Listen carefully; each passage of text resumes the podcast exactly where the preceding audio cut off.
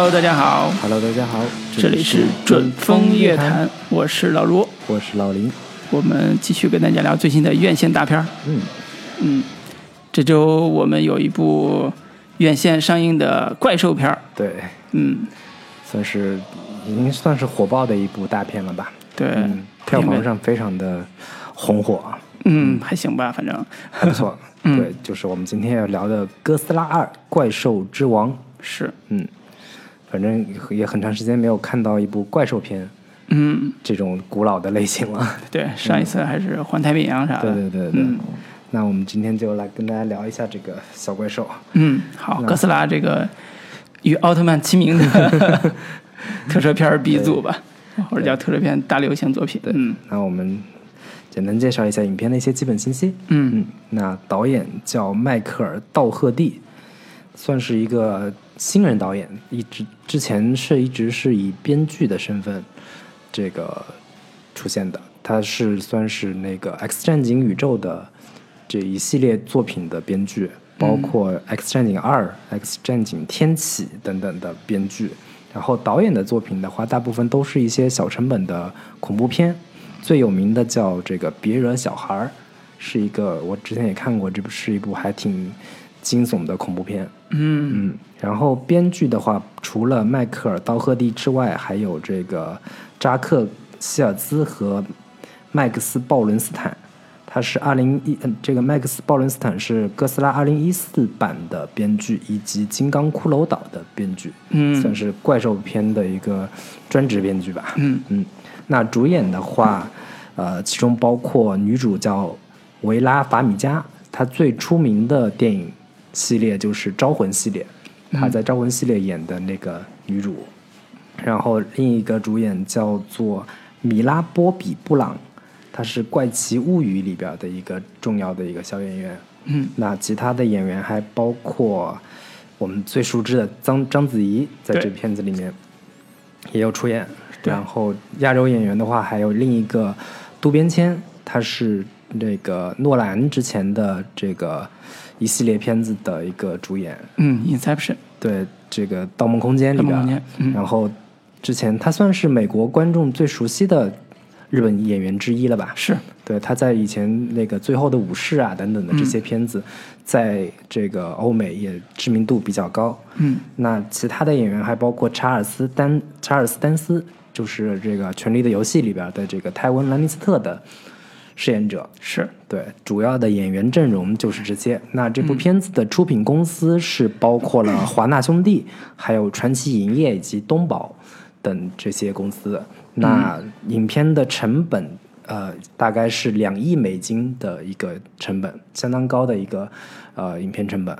那票房的话，国内是大概三天是四点八三亿美元，基基本是一天一个多亿的这样的一个节奏。嗯这整个的票房态势还是比较好的，预计会到十个亿左右吧。我我估计这个片子以现在这这个发展势头来看，嗯那北美票房的话，周末票房是四千九百万美元，这个开开票的这个呃成绩也是相当不错。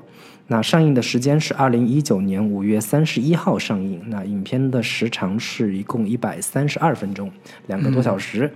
那 IMDB 上的评价目前是六点九分，嗯那豆瓣上的评分是六点五分。哎大概的影片信息就是这些。对，嗯听起来是一个挺没品位的那个 质量。它就是一个 呃爆米花属性的这种好莱坞怪兽片的这样的一个一个一个成色吧。是是那我们今天就要聊一下这部片子。那我们先给这片子打一个分数，嗯然后来说一下这影片的一个推荐理由，或者是推荐人群，好或者是不推荐理由。好好，呃，我是呃在没有毫无预知这个片子到底要讲啥的情况下去看的，啊、观看整个体验其实有点不爽。为什么呢？就是它对我来讲太简单了。嗯就是如果做一个特效大片儿来说，我其实觉得里边有一些特效场面还可以，但是完全不能满足我对于电影的需求。嗯然后相比较而言，二零我们之前也聊过一部二零一六年安野秀明拍的《新哥斯拉》，嗯那是我特别喜欢的一部哥斯拉片儿。嗯那么这部哥斯拉片儿相比于那部来讲，完全没有了一些故事的上的深度。嗯然后也没有对于哥斯拉有什么新的 对拓展。对，所以对我来讲不能拿新哥斯拉来这个对对比这个哥斯拉二。对所以这这两个，这是一个算是两个类型的片子。对，所以这对我来讲就是一个特别糟糕的体验，甚至我的电影院都会睡着那种感觉。如果你特别想看特效片儿，你可以来看；但如果你不是一个特效片爱好者，你想看一个好故事，我奉劝大家千万不要进电影院看，嗯这是绝对会让你失望的。嗯呃，为什么要对比那个暗夜凶明的哥斯拉？就是因为，呃，哥斯拉在日本是一个纯正的，呃，有历史非常久的，从一九五五年就开始，五四年、嗯五五年开始的一个历史传统的一部一个一个系列片。嗯那么它一定是有很强的日本精神的。嗯那么这部美国翻拍片算是续集了，嗯在翻拍的过程中，其实是相当于抽离出怪兽的元素，做成了一部怪兽动作片。嗯呃，对我来讲，这个类型已经没有什么吸引力了。嗯啊、我看不到它背后的所有的隐喻也好，故事、故事的内核也好，呃，只是一个动作场面，所以我是挺不满意的。是当然，推荐人群就是嗯，特效爱好者，仅此而已。不推荐人群就是不想看烂故事的，你 就别去看了。我觉得故事故事真的挺烂的，特别烂，嗯，烂到家。但是你看这个这个票房成绩，四点八亿，我觉得这票房口碑，广大人民群众还是还是钟爱这种嗯，呃特效片，钟爱这种怪兽打架的片嗯，子。我觉得还不如金刚好看呢，真的。我我我也看，你说那个彼得杰克逊那版彼得杰克逊那版金刚，那你肯定没法比啊。对，就是怪兽片里边，我觉得金刚还是不错的，但是这个跟金刚比都差好远，哪怕跟我们刚才提到《环太平洋》都差好远。嗯，所以这个，嗯，我打分是五分，嗯，就是不及格。好，那我 这个片子打六点五分吧。嗯它是算能及格的一部片子，在我的观感里边，但是总体上我觉得它也没有给我带来什么惊喜，它就是一部纯爆米花属性的视觉特效大片。嗯，那本身特别热爱去电影院就是图一乐，就是喜欢看大场面这样的一些观众可以去电影院里边看。那我本身也对于这个哥斯拉没有太多特殊的感情，然后在这一部美国翻拍的这种呃哥斯拉的系列里边，它把原本的日本版的这个文化属性或者文化含义这些东西都基本上抽的去除殆尽了吧，基本算是。嗯。那我刚好去看的时间是六一儿童节，嗯，所以我就基本上就把这个哥斯拉当成是一部儿童片来看，嗯。或者说把它当成是早年看这个奥特曼这一类怪物特摄片嗯的这样的一个感觉去看的话，可能会好很多，嗯，就没有不会去深究它很多的一个逻辑漏洞，或者说深究它的一个怪兽所代表的什么文化含义这些东西都不管的话，纯去看呃。呃，视觉特效纯纯去看这个怪物的造型、怪物打架的一些动作场面的话，我觉得这片子还算是能看得下去的吧。嗯但也就仅此而已了。然后的话，呃，推荐的人群的话，我觉得可以推荐上初高中的小男孩们，嗯，去电影院里面看这个片子，看着奥特曼长大的人，我看这个孩子们，我看这片子里边，我那一场也是好多小朋友嗯。在看，而且他们都看的还挺开心的。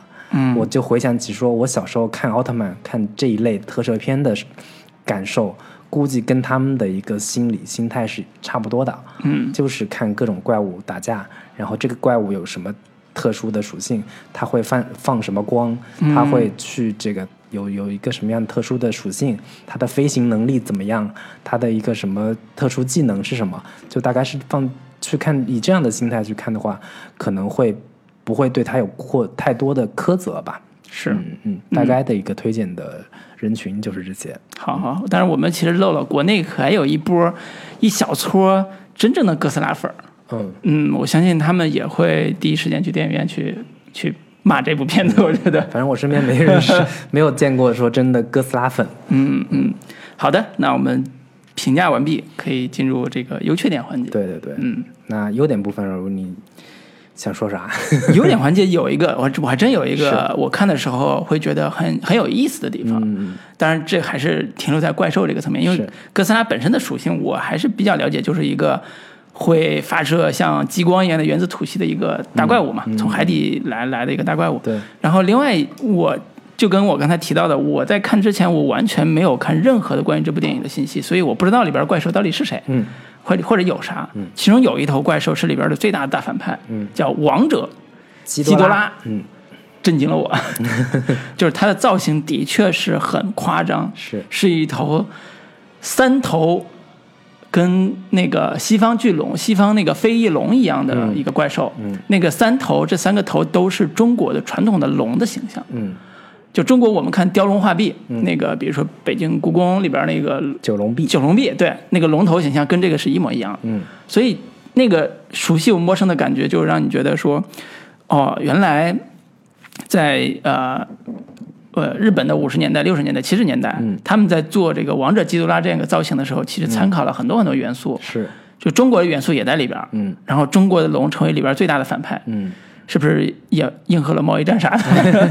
反正不要瞎说。反正就就觉得这个画面很奇特人家子怡在里边已经解释过了，啊在我们中国，这个龙跟你们西方的龙是啊，是不一样的，对对对。然后这三头中国龙龙头的造型成为里边最邪恶的这个象嗯征，我就觉得这个很有意思。是，呃，我大概之前看了一些关于基多拉的一些简单的介绍，嗯，然后他在那个讲的时候呢，是说这个怪兽基多拉，呃，王者基多拉，它的名字来来源于俄语跟日语里边九头蛇的一个发音，嗯，然后呢，它本身带有一个很强烈的对于某种共产主义的恐惧 在里边，哦，有道理。对对对，有道理。哦，对，这个这个王者基多拉还是说他是在五六十年代日本人从一部俄语的电影里边嗯吸取的一些那个元经经叫什么造型元素吧，对，然后嗯呃，在恐恐共产党这个层面上是有一些浅层次的对对对。意义的，对，嗯。因为我我之前就是一直听人说哎呀，这个这个哥斯拉他们要做一个怪物宇宙、嗯怪兽宇宙，就是那个华纳他们。然后我之前是完全不知道他们要怎么做怪怪兽宇宙，因为这个算是他们怪兽宇宙的一个第三部作品。嗯之前有一部这个哥斯拉第一部，然后又做了一部金刚骷髅岛，对，然后在这一部里边，他们要做一个怪兽宇宙这样的一个体系。嗯但是我因为之前也没有看过以前日本版的这个相关的一些哥斯拉系列电影吧，然后呃那个我我对于这几个怪兽也完全不太了解，嗯所以在这一次里面，他一下子给我给给我们呈现了四个。样貌不同、能力不同的怪兽，是我觉得我原本是抱着只是看哥斯拉的这样的一个期待去看的，嗯结果给我上了其他三份大餐，嗯其中包括这个，首先主主餐是怪兽哥哥斯拉，哥斯拉对其次是一个叫做那个王者基多拉这样的一个呃角色，嗯然后大反派。对，还有一个叫摩斯拉，嗯摩斯拉。个飞蛾，感觉是女性化的一个怪兽。还有一个叫拉顿，对，对，这样四个火鸟。怪兽，嗯。对，然后一下子给我来了一个这种怪兽大餐的这样的一个一个一个一个意外惊喜吧。嗯。我觉得这这个也是看这个片子里面感觉还挺呃特别的一个体验吧，因为我们之前没有看过那么。丰富的那么 各种那么多的怪兽在里边对对对怪兽大集合，然后怪兽这个那个那个那个那个大大大杂烩这样的一个一个一个一个体验，嗯这我觉得这片子是是是还挺挺让我有一个意外惊喜的。啊，比较适合初高中生小男孩看。就感觉我小时候看那个什么奥特曼 之类的，本来只是他就给我来了一堆什么，买一送三，这是。对对对对，什么各种各种奥特曼。我们小时候会收集各种不同属性的、不同的一个能力的一个奥特曼。对对，嗯这个设定其实在日本的六十年代就已经完成了，嗯就是他们已经做成了，比如说哥斯拉大战基多拉，嗯，哥斯拉大战拉顿，类似这种这种一个系列片。对，然后其中到了大概六四六五年的时候，就完成了现在这个基本的格局，叫东宝三兽大战王者基多拉的一个局面。东宝三兽就刚才说的哥斯拉、嗯。拉顿，还有摩多拉、呃，摩斯拉，摩斯拉。对，然后这三个都是地球上的嗯。东西，地球上的怪兽，就是被因为核辐射就被唤醒了。嗯，这三个都是地球上的，然后王者基多拉是外太空的，对，是完全他妈的不知道为什么会有一个外太空的 外星生物。外太空的怪兽来到地球上为非作歹，嗯，各种肆虐地球，是，所以就基本上变成了一个叫东宝三兽这个迎击外太空怪兽的这样一个局面，就是为了守护地球，这三个怪兽要、要要在一起对并肩作战。对，我就反正你也不知道为什么三个怪兽要 要守护地球，对要为你们人类而战的这样的一个逻对辑。对，我觉得可以在稍后我们盘点这个哥斯拉的这个系列片的时候，来梳理一下这个 为什么会形成这样一个局面。是，对，然后总之来说，这个第一，我们刚才聊第一个优点，就是在怪兽这个层面上，还是让人觉得有可看的地方的。对，嗯，然后我觉得关于怪兽的一个打斗场面的话，我觉得还是比较能满足粉丝的需求的。嗯，就是动作系列本身，我觉得我们、我们这种怪兽片的观众，或者说怪兽片的粉丝看这种片子，主要就是为了看怪兽打架。对就是为了看怪兽的，谁要看你们人类 怎么怎么着了？对，其实这个片子里面，基本上人类就是一个看客，跟我们观众在电影院里面看的这个角色是一样的，就是看你们怪兽怎么打架。对，我觉得这个片子里边，人类不只是个看客，而是个搅屎棍，我觉得 太他妈讨厌了。，所以相对来说，我觉得这个满足观众去看怪兽打架这个层面上来说，我觉得这片子是满足到的，嗯满足到很大一部分观众的这样这样的一个需求的，并且在这个不同的怪兽的一个属性的层面，以及各种不同怪兽的打斗方式这个层面上来说，它还是做的比较清晰的，是就是那个技能点都不一，样。技能点都不同。然后那个摩斯拉就是一个这个人类守护者嘛，本身是一就是一这个母性的一个女性的一个形象。对然后呢，也很招女性观众喜欢。然后造型上也是非常的这个绚丽多彩，就跟大蝴蝶儿一，样，大飞蛾、大蝴蝶这样的一个造型。然后而且出自我们云南西双版纳区。然后它有这个音速飞行的这样的一个技能，嗯，然后包括拉顿的这种喷，就是火火凤凰的这样的一个感觉，差不多。翅膀上会会会生火呀 之类的。对，然后那个所飞之处就是片甲不留，对全是全是火。然后它跟这种这个战斗机进行对抗的时候，嗯。用翅膀扇过哎，之类的。是是是，感觉像重型战略轰炸机的感觉。对对对，嗯，然后还包括那个基多拉本身会各种发出黄色闪黄色闪电呀等等。对，那叫什么引力波还是什么玩意儿？嗯嗯，然后它的一个战斗方式是，它有点像蛇的这样的一个感觉，对它就是会把这个它的一个猎物整个缠起来绞杀嘛，嗯缠起来，然后进行绞杀。它有好几个这样的一个场景，都是在对付这个哥斯拉哥斯拉的时候，嗯。就就是等等这样的一些造型设定、动作设定的话，都还是比较清晰的。嗯对我觉得这是是。这片子还比较突出的一个特点吧。对嗯，就是高潮戏，就是哥斯拉跟那个王者基佐拉正面交锋，对。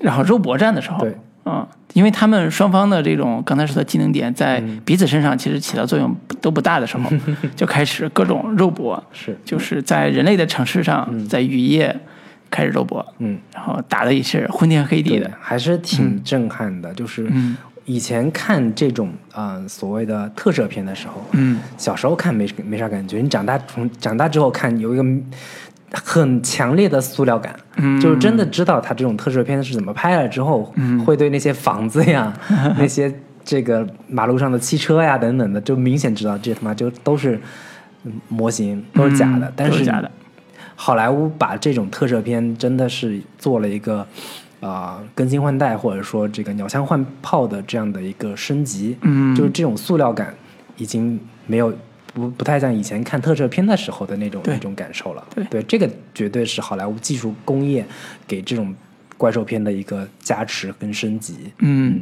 对。啊，优点还有吗？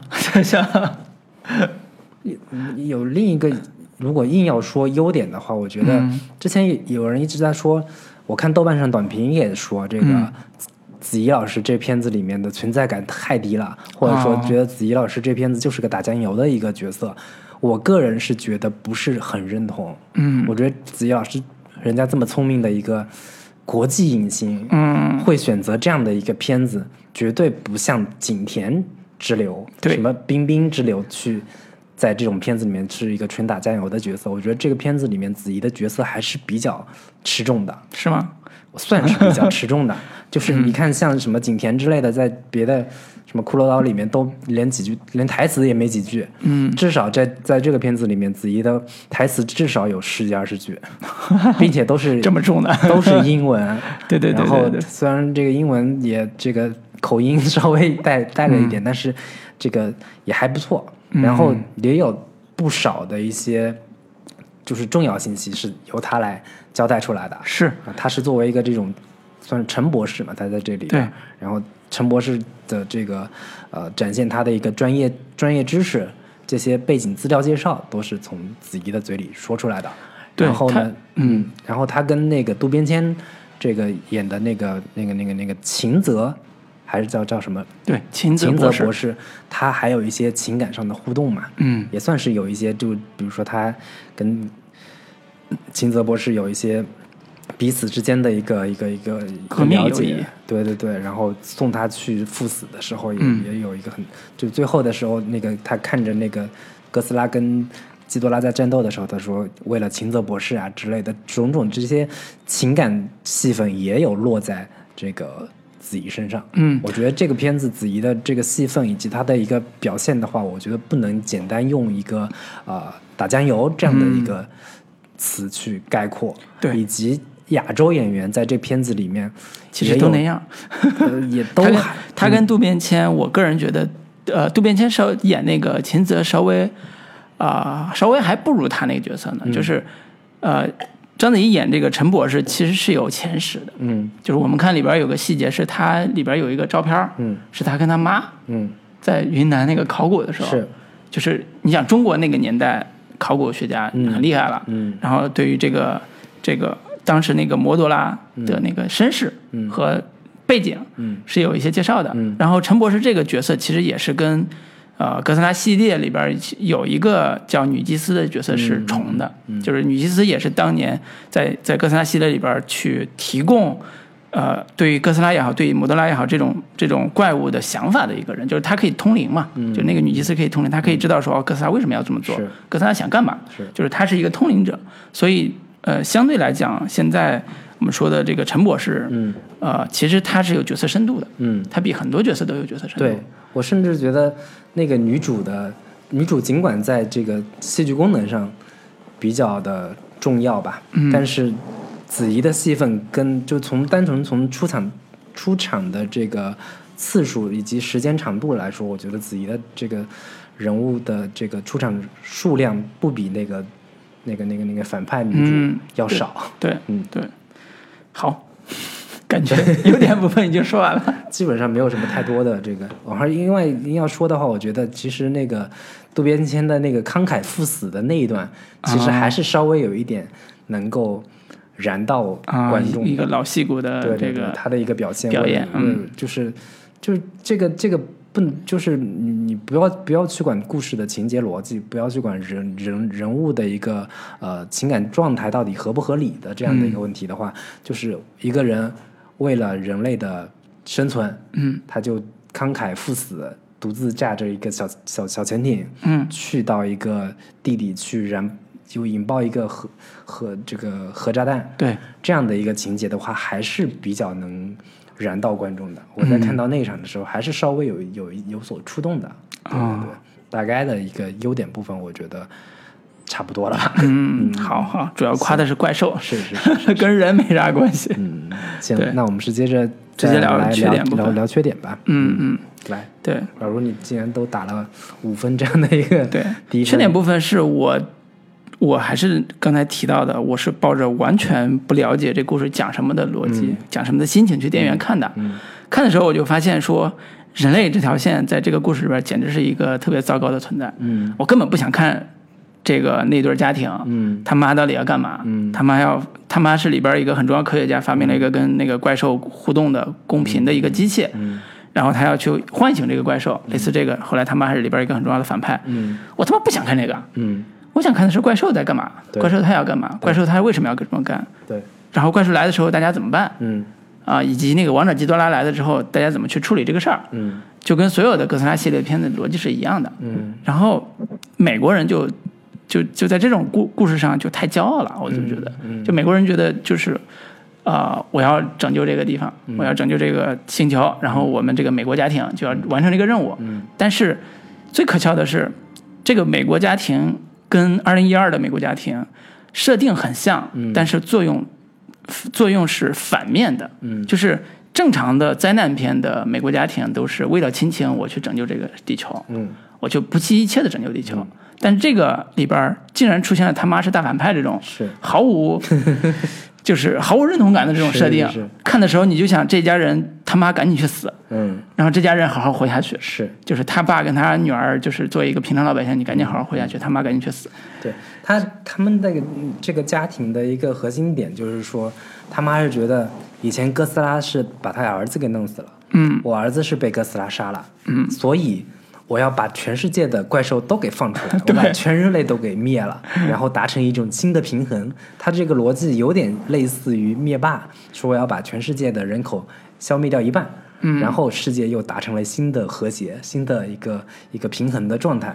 就是这个、这个人物逻辑跟人物的动机特别的莫名其妙。特别匪夷所思特别匪夷所思，特别难以理解。就是人家就是把你一个儿子弄死了，你就要把全世界人民都给置身于水深火热当中，这个逻辑就是让人很难很难理解。对。嗯。而且它里边有一个很强的文化，呃叫什么生态恐怖主义的逻辑，嗯。就是你说那个那个老头儿演那个，就是呃《全游》里边老头儿演那嗯。个是个恐怖恐怖分子，他有这种生态恐怖主义的逻辑，我是可以理解的。对。就是我把怪兽放出来，毁灭人类，是因为人类破坏了生态，嗯。然后人类消亡之后，呃，就像那个切尔诺贝利一样，就是人类被辐射了，消亡了，然后里边的生物开始重新获得了生机。我我其实一直没有太看明白那个泰温演的那个角色，嗯，他到底是要干嘛？嗯他不是说是一个什么基因贩子，是，然后那个什么要把这些怪兽都给复活出来，嗯。然后最后他也啥也没捞着啊。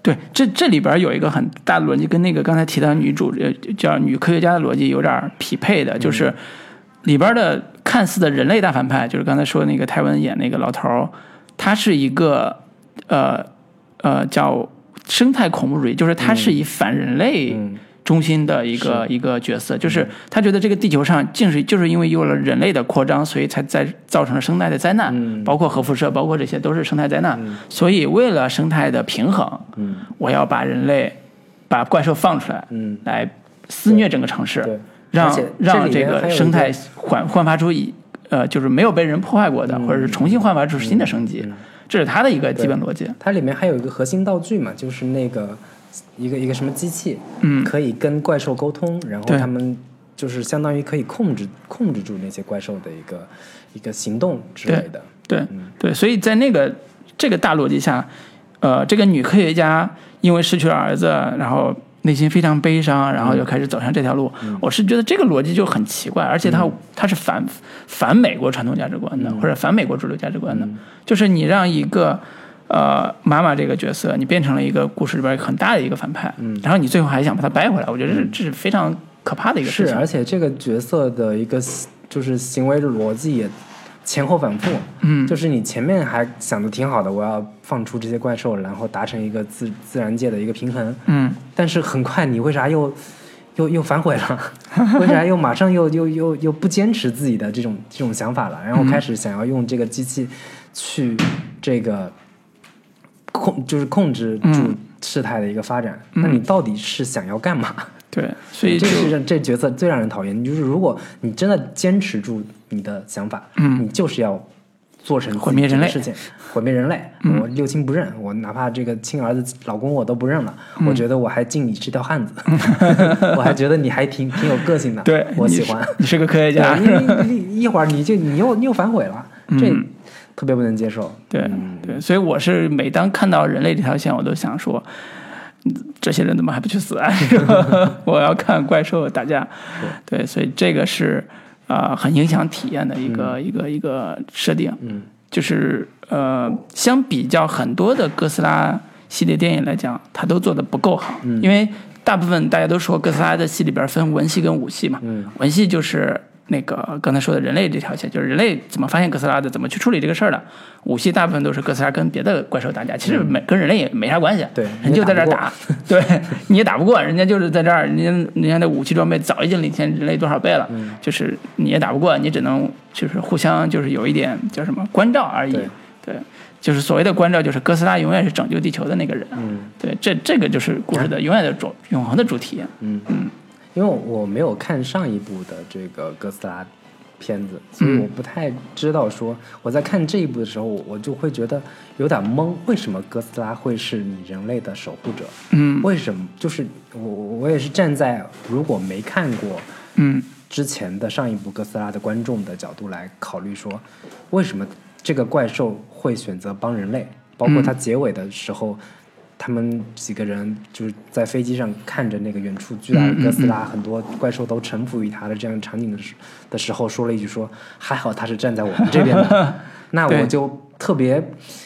这个没有能够理解说为什么哥斯拉就站在我们这边了呢？嗯我，一四年的这一版其实提到过一个。呃，就是它解决了刚才你说这个小问题吧，就是一四年这版它的主要故事结构分两部分，第一部分其实是讲呃，因为核辐射怪兽出来了，就是哥斯拉出来了，然后当当地的那个呃叫什么军方也好或者政府也好非常紧张，开始围攻它，嗯。结果打不过，嗯。就是人家还是继续肆虐城城市，当然肆虐是美国了，嗯。就是肆虐城市，然后就成立了那个呃神秘的组织，嗯。刚才说那个帝王帝王组织，对，然后这个组织其实在调调查中就发现，哥斯拉其实并不是来毁灭地球的，或者毁灭人类的，他是我们的朋友。对他其实是我们的朋友，所以他就说服军方、说服政府说你不要伤害他，嗯。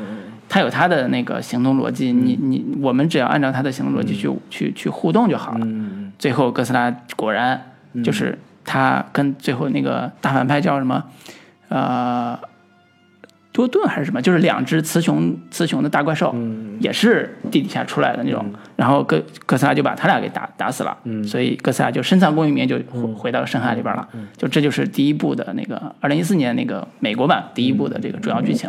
所以当时就做了这样一个设定，就是帝王组织发现哥斯拉其实是他们的朋友。啊，啊、人家哥斯拉不是来毁灭地球的。好，这我就明白了。嗯。但是他带出来另一个点就是，这种设定让我非常的不适。这是一个，就是我看这是一个怪兽片为什么怪兽是我我看怪兽片的快感 就在于说，我想看怪兽怎么肆虐人类，怎么追着小朋友没有人性的乱咬。我想看，我想看的这个就是这种东西。对但是你。就是我能接受的极限，就是像金刚这样，他爱上了一个女人，嗯，这种逻辑我是可以接受的，因为他就是只爱这个人，其他的这些就是兽性大发而，已。其他这些、嗯。这些人类在我眼中都他妈是跟蚂蚁一样，我一脚就踩死的。嗯。但是你设定成这个哥斯拉是我们人类的朋友，嗯。这种设定我就觉得特别人类中心主义的一种、嗯，一种概念。是然后以及你在在此基础上所有的煽情，所有的这些包括那个那个那个那个渡边谦演的那个角色的这种款款深情的说什么、嗯再见了我的哥斯拉之类的 这种这种都会觉得让我浑身起 鸡皮疙瘩，你知道吗？就是特别人类自我呃这个自我感动，嗯或者说在他又不是变形金刚，对，在？那自嗨的这种、嗯这种这种情感，让我觉得特别特别难以理解，或者说特别讨厌这样的一个设定，就是一个特别好莱坞温情主义的设计，然后把哥斯拉当成是超级英雄的这种感觉去做，然后做出一个特别廉价的，就是。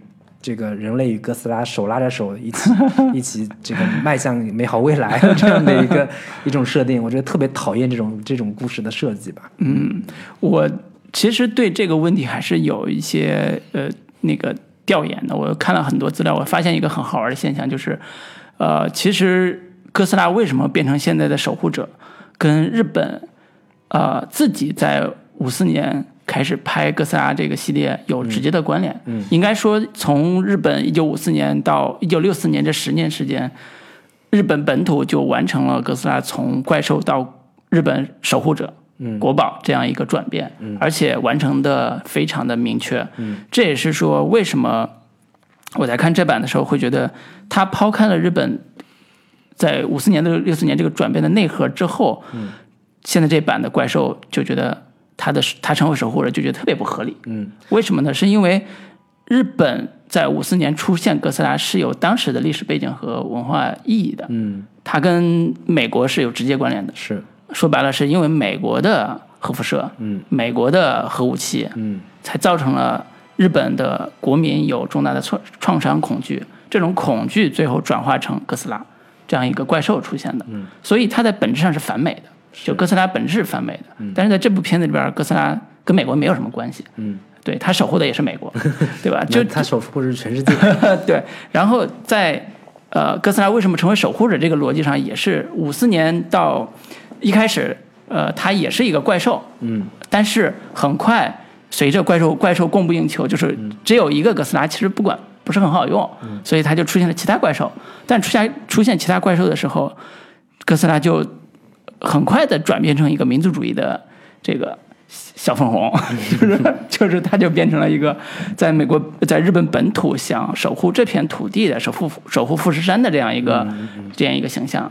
包括六四年最后一部呃或者叫六四年那部跟现在这个设定也是很像的，就是啊、东宝三兽哥斯拉、拉顿还有摩多拉大战王者基斯拉。六四年的时候就是这个剧情，所以它的整个转变是跟日本当时的整个呃社会情社会形态和嗯观众需求是紧密相关的。所以在这一部里边，我们看美国版这部里边依然把这个怪兽当守护者来用，但是我包括你在内，包括我在内，我都觉得它是不合理的。嗯嗯就它没有一个文化根基，没有一个观众认同在里边。我们想看的是怪兽怎么肆虐人类，怪兽怎么去、去去玩人，然后去毁灭城市，然后我们人类怎么去应对。这也是说为什么我喜欢二零一六年那版《暗暗夜秀明》那个新哥斯拉，嗯最纯正的日本口味儿，最纯正的怪兽口味儿，最纯正的这个黑政府的 口味儿，拍出来是极好的一部一部哥斯拉电影的一个、一个一个状态。对。嗯然后我另一个还比较不满的就是，他在这一部这个《哥斯拉二》里边，他增新增了好多除了哥斯拉之外的其他的一些怪兽，但是这些怪兽的呃出现的一个呃原因，以及它出现的一些背景资料介绍，我们来对比这个呃。环太平洋来看的话，嗯，它其实是资料严重不足的，嗯，就是完全没有清晰的介绍这些怪物，包括呃摩斯拉，包括怪兽这个的这个王者基多拉等等这些怪兽，它们具体的一个属性到底是什么样子的，嗯它们的一个这个呃战斗力以及可能那个他们的一个呃属性到底是怎么发展出来的等等的这些。这个基础基础知识、基础资料都没有给到一个观众特别清晰的一个介绍。对，这个甚至甚至说，因为这些怪兽的啊、能力或者技能点都太奇幻了，嗯就是什么哥斯拉的原子吐息，还有那个什么拉顿的那个跟不死凤凰似的那种、嗯那种设定，就感觉它不是一个人类可，呃就是或者不是一个，我觉得人类可预想到的一种符合物理学原理的一个、一个形态。嗯就就我我所以我把它当成是个儿童片，对 一切就可以理解。对它完全不符合人类的一个物理学的一个设定，嗯包括那个王者基多拉，他那个所刚才说的引力光线那种那种对那种那种能力，就就觉得这完全不符合物理学。对，它真的很像小时候我们收集那种卡片、怪兽卡片的时候，嗯那种上面就是还不如那个呢。小时候看收集这种卡片的时候，他们会写具体的它的属性是什么，对对对在旁边写写一行字幕，说什么它的战斗值是多少，对对对它的一个。基本的技能是发射什么闪电，嗯、然后它那个飞行速度是怎么样子的，等等嗯这些资料都没有一个特别清清晰的，并且从科学角度去给 出一个明确的解释的。对，对就是谁能打得过谁也也是完全看状态。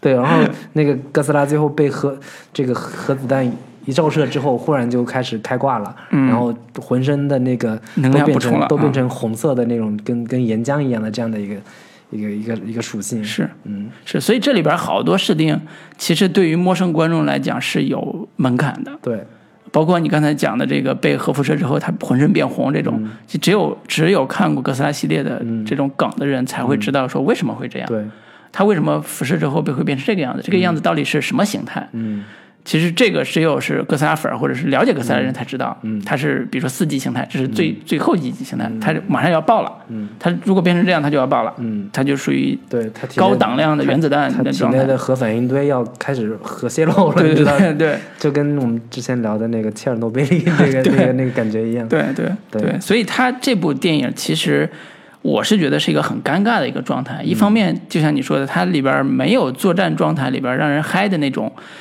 武力比 K、武力 PK，嗯还有这种技能点、各种输出的这种嗨点，就是大家能够显而易见理解的。嗯。就这部里边奇幻设定很多，但是如果不了解的话，其实你我不一定能看懂嗯。它到底是怎么回事儿。嗯，就是它不一定嗨，你嗨的只能是，呃，脚踏摩天大楼对，然后那个各种喷火，嗯。你只能看这个点。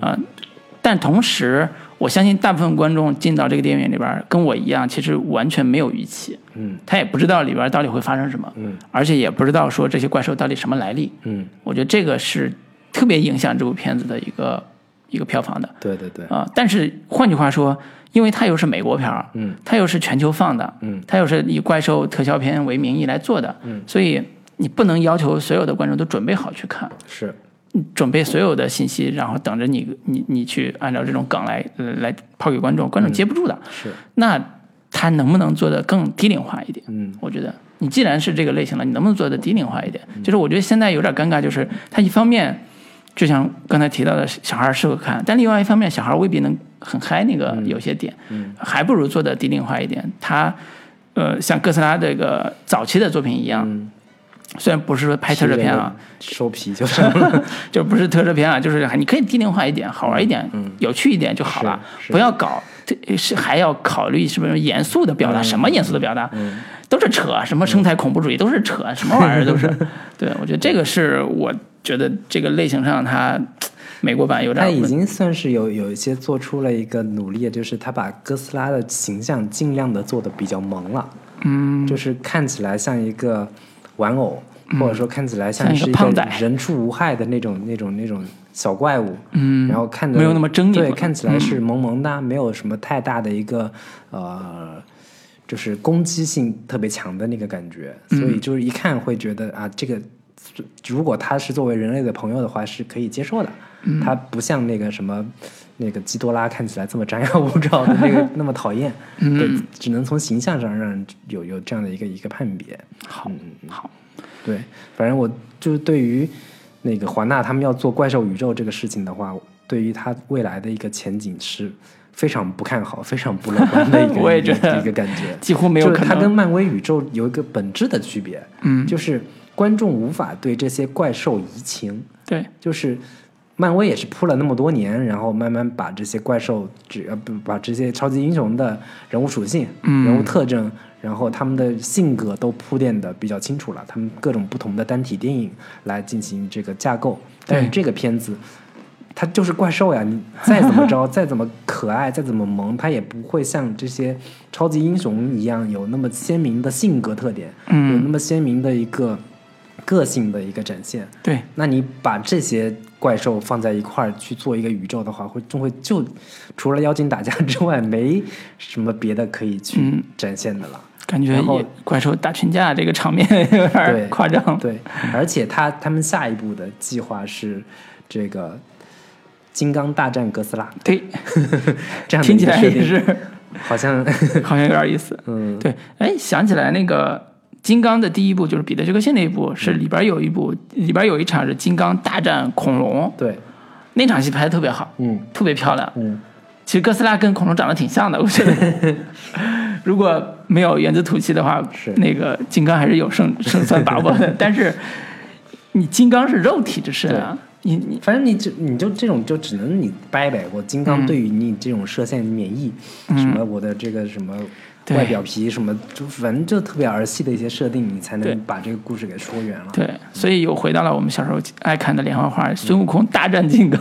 对。啊，孙悟空大战葫芦娃什么的，或者说什么这个葫芦娃大战变形金刚这种，对对，所以我觉得战秦琼的设计，对，所以我就说还是要拍成低龄化的，嗯，就是你不要真的，我作为成年观众，我看这种片子，有时候真的是觉得智商有点被侮辱的。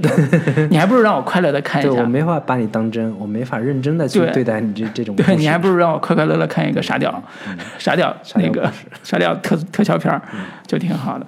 嗯，好，我们吐槽完了然后？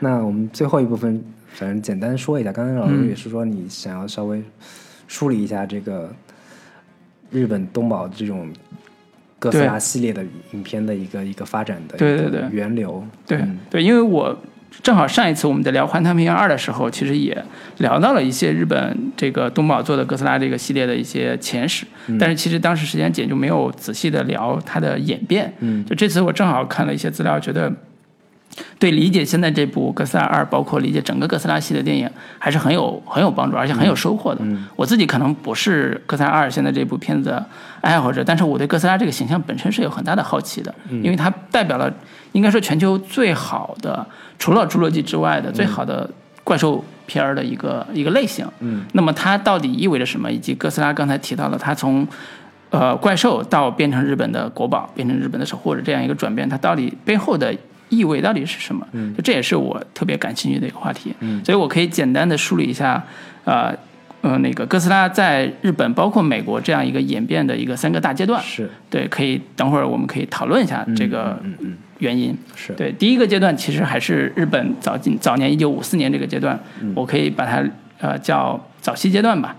嗯，它呃哥斯拉从一九五四年开始拍第一部，嗯啊、当时的那个状态就是，呃，日本在呃呃应该说美国在那个日本的附近嗯附近海域发射了一枚大概三千万吨量级的氢弹。对，啊，这是个现真实事件，然后那个造成了附近核试验嘛。对，它应该是本身预估它是这么一片区域，对结果这片这个氢弹实验的时候，它的威力爆炸的一个辐射范围远远比他们预估的这个区域跟范围要大，是，结果导致了经过的一艘渔船，嗯，整个都这个负就是船员都感染，就是受到了受到了强烈的辐射。对。就五四年的时候，在马绍尔群岛，嗯。因为这次一千五百万吨级的氢弹的爆炸，给日本带来了剧烈的反响，因为这是继广岛和呃长期之后，日本第三次遭受到核辐射。嗯，所以正好东宝公司当时要拍一部海底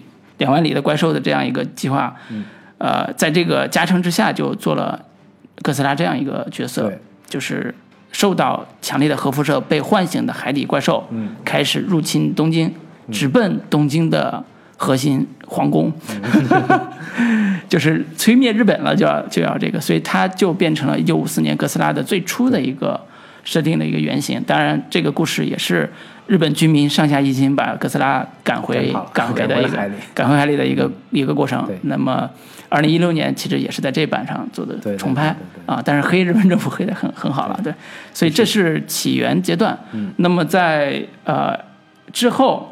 应该说，几乎每一年都有一部哥斯拉的系列对特摄片要拍。嗯那五五年哥斯拉的逆袭，呃，五呃六二年金刚大战哥斯拉，嗯，呃六呃六四年，呃摩斯拉摩摩斯拉大战哥斯拉，嗯，一直到六四年三大怪兽地球最大决战，嗯，就是这个十年期间，呃，就像刚才提到的，哥斯拉从一个呃从海底来的怪兽变成了呃跟别的怪兽打架，同时守卫富士山的这样一个日本的守护者这样一个基本的形象的转变，尤其是王者哥斯拉，嗯，里边的最大的反派出现之后，奠定了日奠定了哥斯拉的一个呃正面形象。正面形象，对，因为有海外的 大 boss 来入侵地球了，对，入侵日本了，所以那个呃哥斯拉就正面了，嗯，所以这是一个很有趣的一个文化现象，是，就是它代表了一定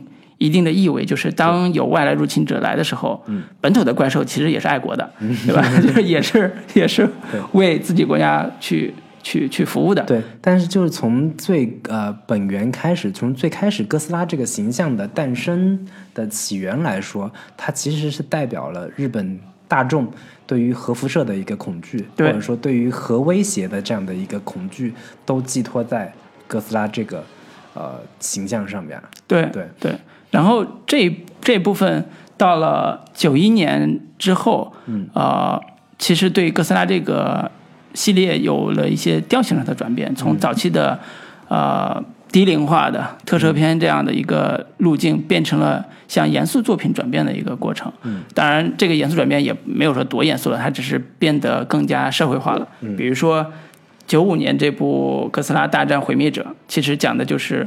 呃，半个世纪以前，消灭哥斯拉的那个武器造成了东京湾的生态灾难，嗯所以又有新的怪兽出现了。啊、这些怪兽又开始破坏东京。那么，为了对抗这个怪兽，哥斯拉付出了巨大的牺牲。其实他在讲更深的一些社会层面的一些问题。呃，但是这个总体上还是我刚才讲的第一阶段的这个部分。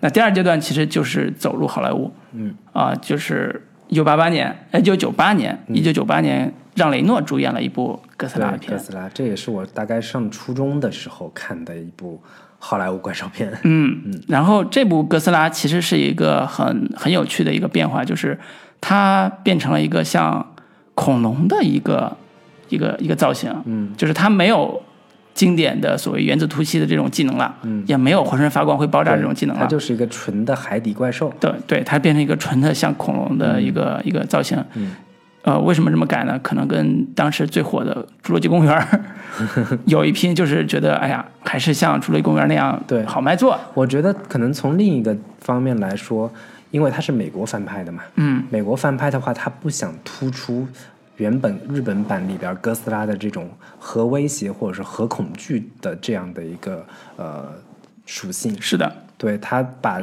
原本他会什么原子吐息这样的一个技能去掉，嗯。不想让大家再去联想到原本的那个哥斯拉里边。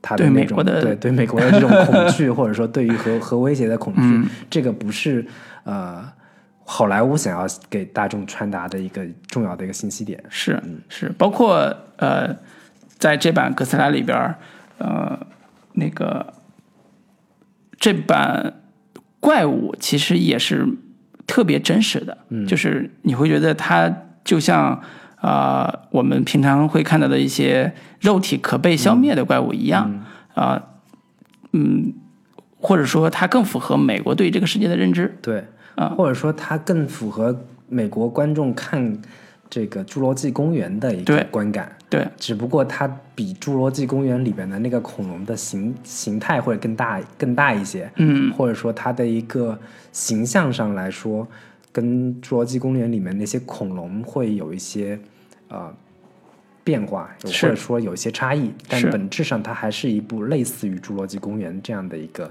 电影，是。怪兽电影。是。然后接下来就是二零一四年的刚才提到的新哥斯拉一。对，然后著名的就是旧金山大战，就是在哥斯拉入侵美国，在旧金山和那个刚才说的雌雄木托大怪兽嗯。进行了一番大决战。嗯。对，这是算是一四年新翻拍的这部，嗯。当然还有一六年刚才提到的暗夜秀明这部新哥斯拉，嗯，呃，它是跟日本的福岛核事故其实是有呼应的。对对对，对，所以这也是一个呃深得哥斯拉精髓的 一部一部现实与虚构对照的一部电对，影。就是原本五四年那系列的哥斯拉的一个，嗯，哥斯拉所造成的原因都是呃，人家美国人在那做核试验，或者说当年广岛长崎的那个原子弹，嗯，外界的这种核核威胁所造成的哥斯拉的一个苏醒。但是在新哥斯拉这一版里边儿，这次的这个核辐射或者说核的呃这个核威胁是来自于日本本土的。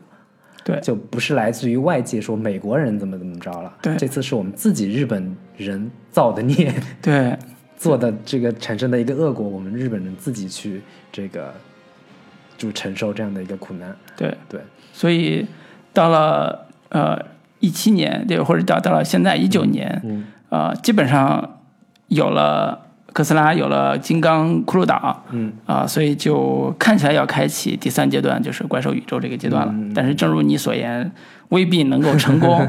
就是其实我们在看这部二的时候，里边出现了好多呃新的怪兽的一些造型，嗯，比如说有一些像猛犸象这样一个造型的，还有像蜘蛛、对对对。大蜘蛛这样的一个，对对对，里边出现了怪兽的怪兽宇宙的这样一个蓝图，嗯，但是丝毫不是令不是令人期待的，你知道吗？对就感觉说世界上有这么多怪兽，它们都深藏在海底或者是深山底下。就是我完全不期待他们会有什么特别的属性让我觉得眼前一亮的。它不像漫威宇宙说，啊，这个超级英雄他有什么特殊的能力，这个可能展现起来特别酷炫。但是我完全不觉得这些出场的怪兽有十几只会有什么特殊的，或者说让人特别惊喜的特殊的属性，嗯，会让人感觉特别期待的。是是是，所以我我我我这也是我想反思哥斯拉这个系列电影的一个理由，就是我们看怪兽电影本质上到底在看的是什么？嗯，或者说哥斯拉的这样一个形象为什么这么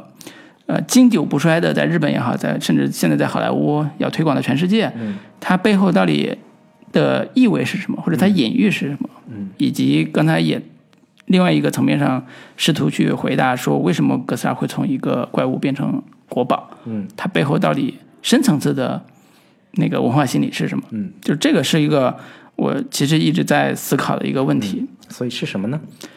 呃，这个我觉得还是第一个要回答，就是哥斯拉的背后的隐喻到底是什么？嗯。就是它第一层隐喻，就像刚才提到的，它是核辐射的一个象征嗯。和恐惧的点。嗯，呃，这个是日本五四年甚至日本更早的，嗯，呃，二战期间的核辐射的一个基本的一个状态。嗯。它的一个点是，它是被别人伤害的，嗯，就是我是被人受害者的，对我是一个受害者，嗯，所以哥斯拉就代表了那个施加伤害的人，对，或者施加伤害的怪兽。嗯，然后我作为一个小岛国民，我是是呃受呃受到了这样一个伤害，嗯所以哥斯拉在怪兽这个层面上是很清晰的一个隐喻，这是第一个层面。第二个层面是在呃五四年，包括呃一甚至一六年都有一个形象叫哥斯拉入侵日本皇宫，嗯就这个是个很好玩的，就是为什么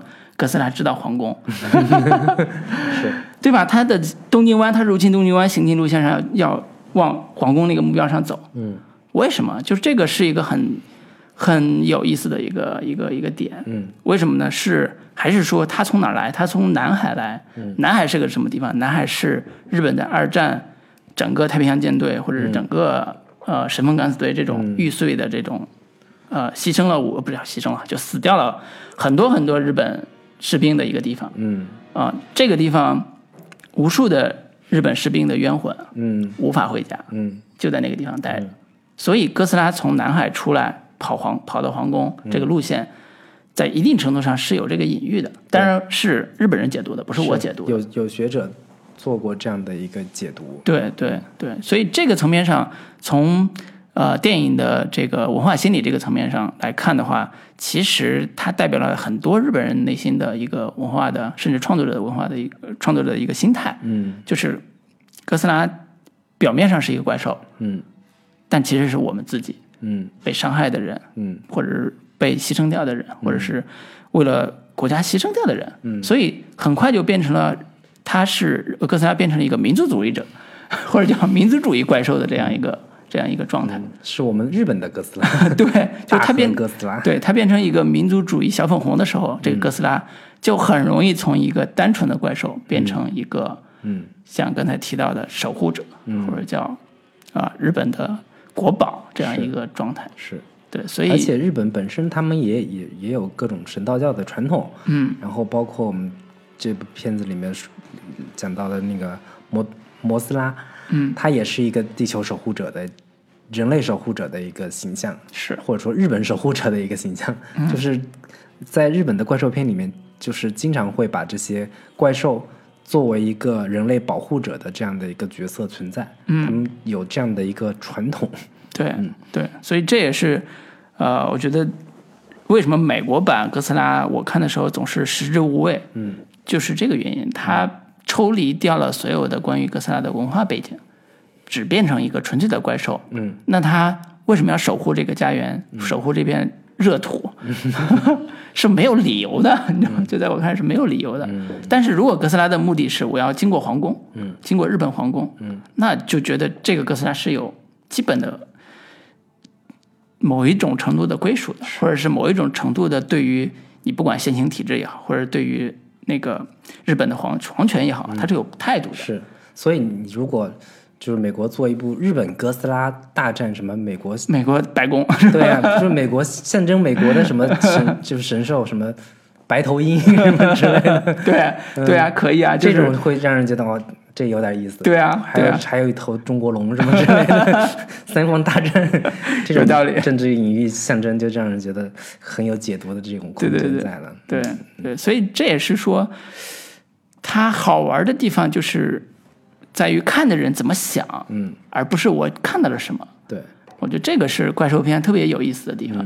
嗯，所以我们可以聊聊，再延伸聊聊这个国内为啥做不了怪兽片这对对对个话题。就是怪兽片，你看像这一部这个哥斯拉，尽管我们觉得这个存在着各方面的问题，但是依旧收获了这么好的一个票房成绩，嗯三天四四点八个亿这样的一个非常棒的一个一个票房的一个收入。嗯那怪兽片、怪兽电影这个类型，其实从美国三十年代开始，最经典的《金刚》，嗯，然后一直是作为一个 B 级片的这样的一个存在。是，一直到这个七八年左右，那个斯皮尔伯格拍的《大白鲨》嗯开始进入到了一个主流观众的一个视野，是。或者说慢慢的就成为暑期档大片儿的对对对标配了。慢慢把这种 B 级片开始 A 级化制作，嗯。包括那个莱德利斯科特的那个《异形》，对。也是原本的怪兽片的这种比较 B 级片的、比较这个非主流的类型，嗯。也开始进入了 A A 级片、A 级大片的这样的一个制作，慢慢有一个 A 级化的一个过程，嗯，然后一直到现在，包括我我们小时候，我们看好莱坞这种 VCD，嗯，也有一大批的这种怪兽片，是。是成成为我们童年的一个阴影也好，星河战舰，对，星河战舰，包括像什么狂蟒之灾，嗯，然后什么史前巨鳄史前巨鳄等等的，还包括有一部我忘了是，我我我不记得是澳大利亚影片还是美国影片，在这个小时候正大综正正大剧场、看过叫《杀人鳄鱼潭》。啊，好像我也是一。个非常刺激的，最后是一个螺旋桨，嗯，丢到鳄鱼的嘴里，就是血丝呼啦的。然后最后的一个结尾的镜头让我印象特别深刻，就是那个它镜头最后落在了一个死掉的那个鳄鱼的一个巢穴那边，嗯，然后发现里边还有几几个那个鳄鱼蛋正在孵化。就给我很恐惧。对对，小时候留下了特别深的一个心理阴影。嗯，对，但是国内我我们梳理一下，基本上没有所谓的真正意义上的怪兽片，是，一直到二零一二年有一部号称是中国第一部怪兽片的片子，叫做《百万巨鳄》。嗯。然后，但是，然后从二零一二年到一直到现在，也有一系列的所谓的怪兽片，但是口碑都非常差。对给大家简单说一下，二零一二年那部叫《百万巨鳄》，票房成绩是一千两百八十五万。然后二零一四年有一部叫《三 D 食人虫》，嗯豆瓣评分三分，然后 那个票房成绩是两千两百六十万。嗯然后二零一五年有一部叫《异种》，豆瓣评分是三点四分，嗯票房成绩是五百零八万。那二零一八年有一部相对这个比较大一点的叫《蒸发太平洋》，嗯。豆瓣评分是三点三分，最后的票房成绩是三千五百零二万。还有二零一七年有一部叫《异兽来袭》，豆瓣评分是三点六分，票房成绩是一千零都没上四分的。这种都这都算是国内的这种呃这个独立小成本。制作的小成本的怪兽片，对惊悚怪悚惊悚片对。感觉，跟国国产恐怖片有的一拼。对，就是小成本想以小博大的话，嗯要么就拍恐怖片，要么就拍这种所谓的特别 low 的这个怪兽片。嗯那相对好一点的是，就是合拍的怪兽片。嗯，呃，其中这个一共有三部，其中有两部是李冰冰老师主演的。哎，可见李冰冰怪兽片女王对，李冰冰老师为这个国国产怪兽片做出了不朽的贡献。对，有一部叫《史前怪兽》，豆瓣也是三分，然后票房成绩是三千四百八十万。嗯。另一部叫《迷巢》，二零一八年的，一共有两部，呃，这个票房成绩四千九百五十万。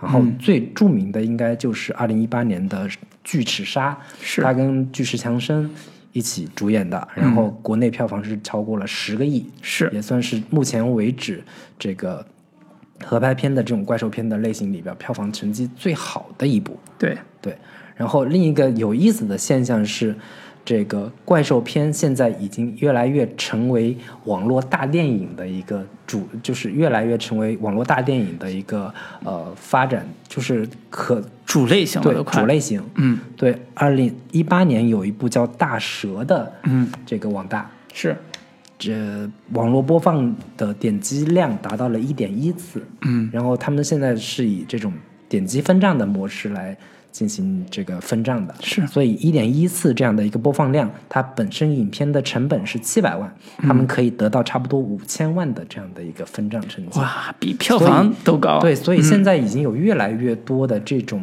我看到了好几个这个网大的剧本，嗯。都是往这种怪兽片的这个方向去做。是。包括我前阵子看到一个有一个剧本叫《海魂兽》，嗯，也是以这种海底怪兽的这样的一个题材来来来做的这个网大。是，嗯，是，现在就是以，尽管就是大大荧幕上的这种怪兽片可能还不是一个主流形式，但是在网大市场上，这种类型的片子是非常有观众缘跟观众基础的。对，然后普通的大众对于这种视觉刺激啊、视觉这个形象来这个制造恐怖效果的这样的一些影片是非常的呃青睐的。嗯，包括因为大蛇的热大火，嗯，呃，身边就有人称那个大蛇的导演林真昭是下一站的斯皮尔伯格嘛，是是是，就是娱乐天王。因为林正昭导演之前，他们公司之前还出过另外一部爆火的网大，后来被被下线了。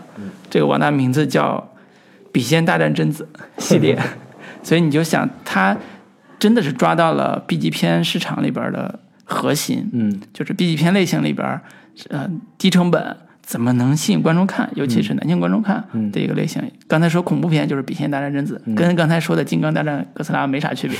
对，然后这一部是大蛇，也是怪物片的一个一个类型。对，就丛林冒险加怪物片，就是是是大蛇的一个主主设定。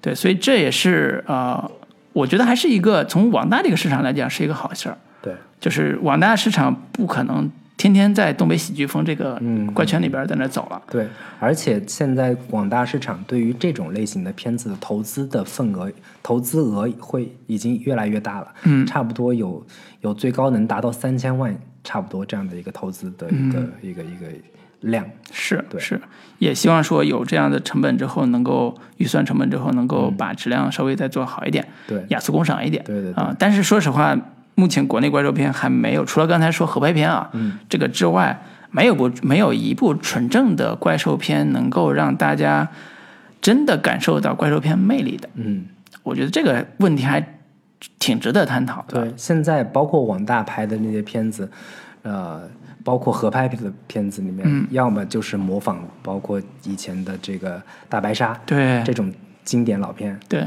或者国内拍，就是网大里面经常是模仿上我们刚才提到的像什么《狂蟒之灾》嗯。这样的一些那个老式的经典笔记片的套路来做，但是没有说做出一个中国特色的怪兽片，是。或者说符合中国观众趣味，或者说符合中国观众审美的一个怪兽片类型，这个一直都没有出现，是。反倒是我们之前看过的韩国电影，之前那个奉俊昊导演做的这个《汉江怪物》，嗯。也是我们之前聊过《寄生虫》的这个导演，是。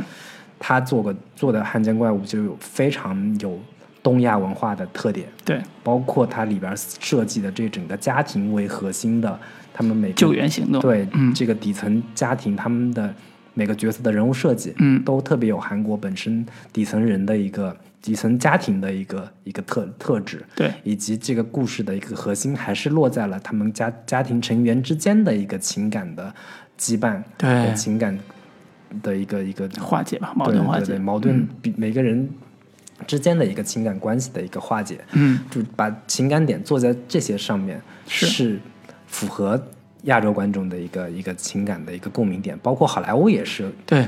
把这种亲亲子关系、亲情做的做成这个故事的一个核心。对我是，但是我觉得《汉江怪物》是要比好莱坞的这种相对比较塑料的、比较这种套路的情感做得更深入的。是的这也是这个片子为什么会取得这么好的一个票房成绩的一个非常重要的原因。对，但是《汉江怪物》背后还依然是有韩国民众的集体的一个焦虑，或者说集体的一个恐惧在的。嗯就是也是美国的一个核试验，嗯核废料当年有一个真实事件发生，嗯，就是排入到汉江里边，对，然后引起了轩然大波，然后所以这个事情被奉俊号做成了汉江怪物。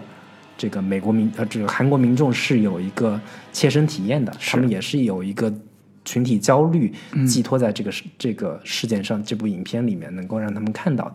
但是国产这种、嗯这个怪兽片的话，呃，可能出于审查的原因，也可能出于其他的原因，嗯。我们没有办法在这种啊嗯能够打打动到这个国民集体情感的，或者说嗯打动到这个、这个大大众的一个集体恐惧的这种事情上去做文章，就会显得非常的廉价，或者说特别表表面的去做一些这个纯只是为了恐做做惊悚，纯只是。是为了吓吓唬你一下，仅此而已，但是没有更多的一个呃文化内涵的一个去嗯进行切对入。这个让我想起来之前腾讯动漫上有一部漫画作品叫《师兄》，嗯后来改成我叫白小飞，嗯他的一个主设定就是一个年轻的男孩儿，嗯然后遇到了一个类似打僵尸吧，就类似僵尸这个概念的东西。但是僵尸是怎么来的？嗯是因为有一个呃核废料，呃不是核废料，就化工废料吧，嗯不小心掉到河里边了，造成生态灾难，造成造成这样一个结果。嗯即便如此，写到这儿，即便如此，审查上依然要求把前边那个生态灾难这个事儿删掉。嗯对吧？一个漫画都这种这种标准，所以你就可想而知，说国内到底能不能做一个反映人类普遍或者反映国内人普遍焦虑的对于医疗、对于生态、对于生活环境的这种焦虑感所诞生出来的这种怪兽嗯出来了。如果没有这层焦虑，其实是无法共鸣的。是有了这层焦虑才可以。是对，所以我我突然想起来另外一个，我很早很早之前看过的一个短片是，是跟怪兽有关的，就是彭坦嗯唱歌那个，哎，是彭坦还是彭磊？彭磊吧？对他很早之前做过一个动画，呃，定格动画嗯系列的，叫《北海怪兽》，嗯。一个二十分钟左右的一个一个一个怪兽片儿，嗯。被誉为当时被誉为中国第一部 怪兽片儿。然后它的主要设定就是在北海公园儿嗯。出来一头怪兽，嗯。然后一个一招就是一个颓废的青年，然后还有一些就是无良的医生，类似这种，然后一起去组织去去怎么着跟怪兽有一些有一些互动吧，嗯。但是很短嘛，我现在都忘了情节了，嗯。但是会觉得说，呃，中国的任何一个地方都是敏感的，是。你任何地方出轨的时候都会遭到当地政府极力的反对，我觉得这个是很是是这个是我觉得怪兽怪兽片很难拍的一个原因。对对对你刚才讲北海，我刚才讲北海怪兽，北海是个什么地方？嗯敢出怪兽，是是是想不想死？是。这个太可怕了。我之前我们有有朋友也聊过说，通惠和怪兽什么之类的，好像也也不是很很可行。对，朝鲜政府不得找你？对对对对我通惠哥治理的这么好，嗯会出怪兽，是是是，对不对？所以这个有时候会很尴尬的地方在这儿。对。嗯，所以国内现在，嗯，除了就是比较这个原教旨主义的这种怪兽片这种类型的话，更加广义上的一个怪兽元素，在其实，在各种的 A 级大片里面，或者说票房爆火的大片里面，都有所涉及。嗯，是如果我们不是那么细究说它这一定是怪兽片这个类型，或者说不是怪兽片这个类型的话，包括我们之前看过的陆川岛的那部《九层妖塔妖塔》，对它里边是有怪兽元素的。，对，我觉得《九层妖塔》算是商业片里边最像怪兽片的，嗯或者说陆川在拍这部呃《鬼吹灯》系列的片子的嗯时候，他其实完全想做的并不是呃琼斯，嗯。他不是想讲一个冒险大宝片，嗯。他其实最想做的是怪兽片，嗯。所以我们看里边很多很多和怪兽搏斗和怪兽。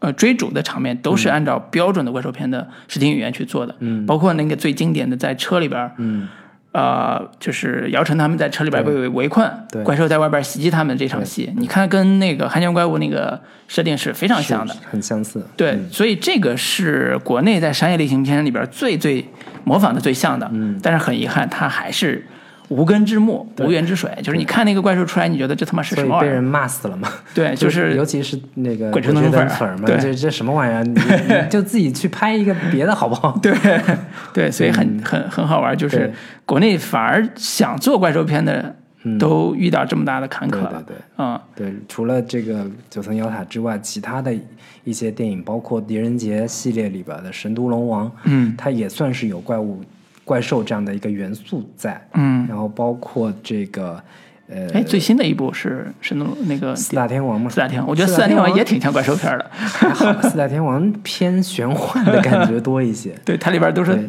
各种动物来。对对对，包括这个我们张艺谋国师导的那个《长城》城嗯它也算是有一些怪怪兽电影的这个元素在。对然后这个《西游记》《西游降魔篇》嗯等等的这些《片西游记》整个系列不就是怪兽片吗？我觉得都怪兽打架、妖精打架。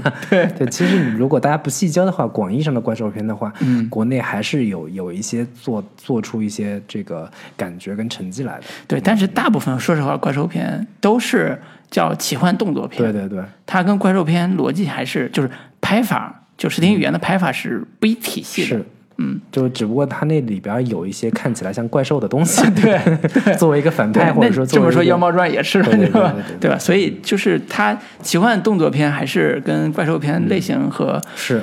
看点、核心看点是不太一样的。是，就是怪兽片这种呃类型的话，其实在呃整个世界电影史上都已经是越来越示威，或者说嗯。越来越走向衰落、走向没落的这样的一个类型。嗯。它是一个最直接刺激观众的一个感官的这样的一个类型片种。对那如果你在技术上没有一个新的突破、新的一个呃长进的话，观众看这种片子是会越来越乏味，越来越觉得无聊的。嗯，因为你没有做出新的一个让我特别耳目一新的一个形象也好，或者说这个技术层面上的一个新的突破跟飞跃也好，对这个是观众会越来越不满足的。但是就这样，我们国内这个怪兽片还没有起步，嗯，就我觉得还停留在对对对。一阶段，好莱坞可能已经做到了。我觉得现在我最近这几年看的有一有一个系列，呃，是我特别喜欢的，就是人猿人猿系列，那个嗯。前两年一直就出了三了，对，三已经出完了，嗯就是人猿星球是吗人？呃，不是早期那一版人猿星球崛起嘛嗯星球崛起，对，不是早期那版那个人猿星球，是呃最新的，因为那个凯撒对。被注射了一个基因改造之后，嗯对对对。他变成一个呃人类的对手，嗯。最后率领他的那个一群小伙伴儿嗯。占领整个地球的故事，就是我觉得那个算是呃怪兽片的三点零版，嗯。就是感觉是个怪兽片，但其实它不是怪兽片，它有动物的新的新的这种嗯被妖魔化之后的重新证明自己的这种、嗯。这种过程，呃，但是最早最早的就是刚才想讲的感官刺激的一点零版的，嗯，其实我们国内还是其实没做到，对，还没有。就是像这个斯皮尔伯格拍的那个《侏罗纪公园》这样的一些特效早期的这种动片，对特效大片，嗯，对美国观众当时看到这样的一个恐龙出现在，就是电脑 CG 技术还没有那么发达的前提下，嗯，美国观众看到这样的一个侏罗纪公园是会觉得特别的惊讶的，或者说特别刺激的。嗯但是在现在各种特效技术已经完这么完备的基础之上，现在中国观众看这种片子也没有太大的一个刺激感了。是对，是嗯，这也是为什么现在本身就已经输在起跑线上，那现在嗯再去追赶人家当年的这样的一个东西，就已经没有多大意义了。但是又碰上会有各种的呃限制，是就更加怪兽片这种类型也就更加没有一个出头之日了的感觉。嗯，所以还是说实在不行就学学那个怪兽女王李冰冰老师的这个合走法拍片植入，对，就是我相信这部片子十亿票房给肯定是给国内很多相关制作公司一个强心剂的。是，这也是这个强森这个票房最好的一部，包括他在好好莱坞拍的这个啊电影里边，票房也是最好啊是吗？他的据说是。啊。我之前前阵子是跟李冰冰那边那边有个项目合作聊、聊到过，他说嗯强森也很开心，因为这部片子是他所有引进国内的片子里面票票房最好的对我觉得肯定是强森在在国内票房是票房最好的，他的历史上，真是一人令人意想不到的一个结果。对对，所以还是我觉得越纯粹的东西，也许会越容易打动观众。是是是，嗯，行，反正期待李冰冰老师为中国 怪兽电影再做出一些别的贡献。好的好的，行，那我们今天就聊到这里，好，跟大家说拜拜。拜拜。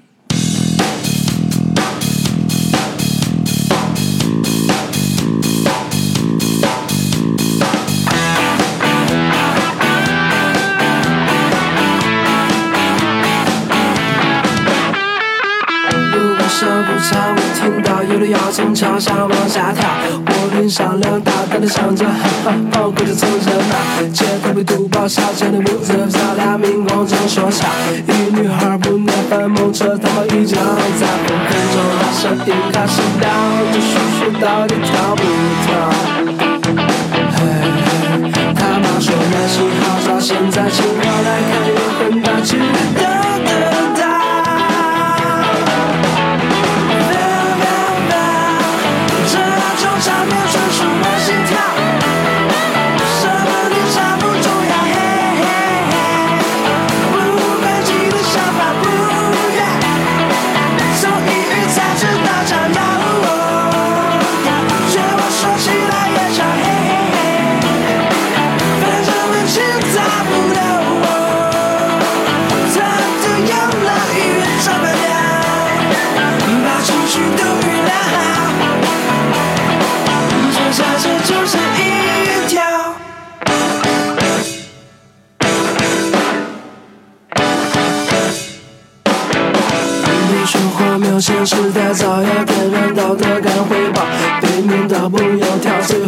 知道个话题了。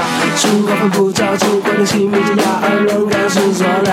时间一分一秒，清澈夜空才看到。有人三条眼神在当中默默去把手撕不了。嘿，还说要人生一小步，你最后回家锁上门上个灯。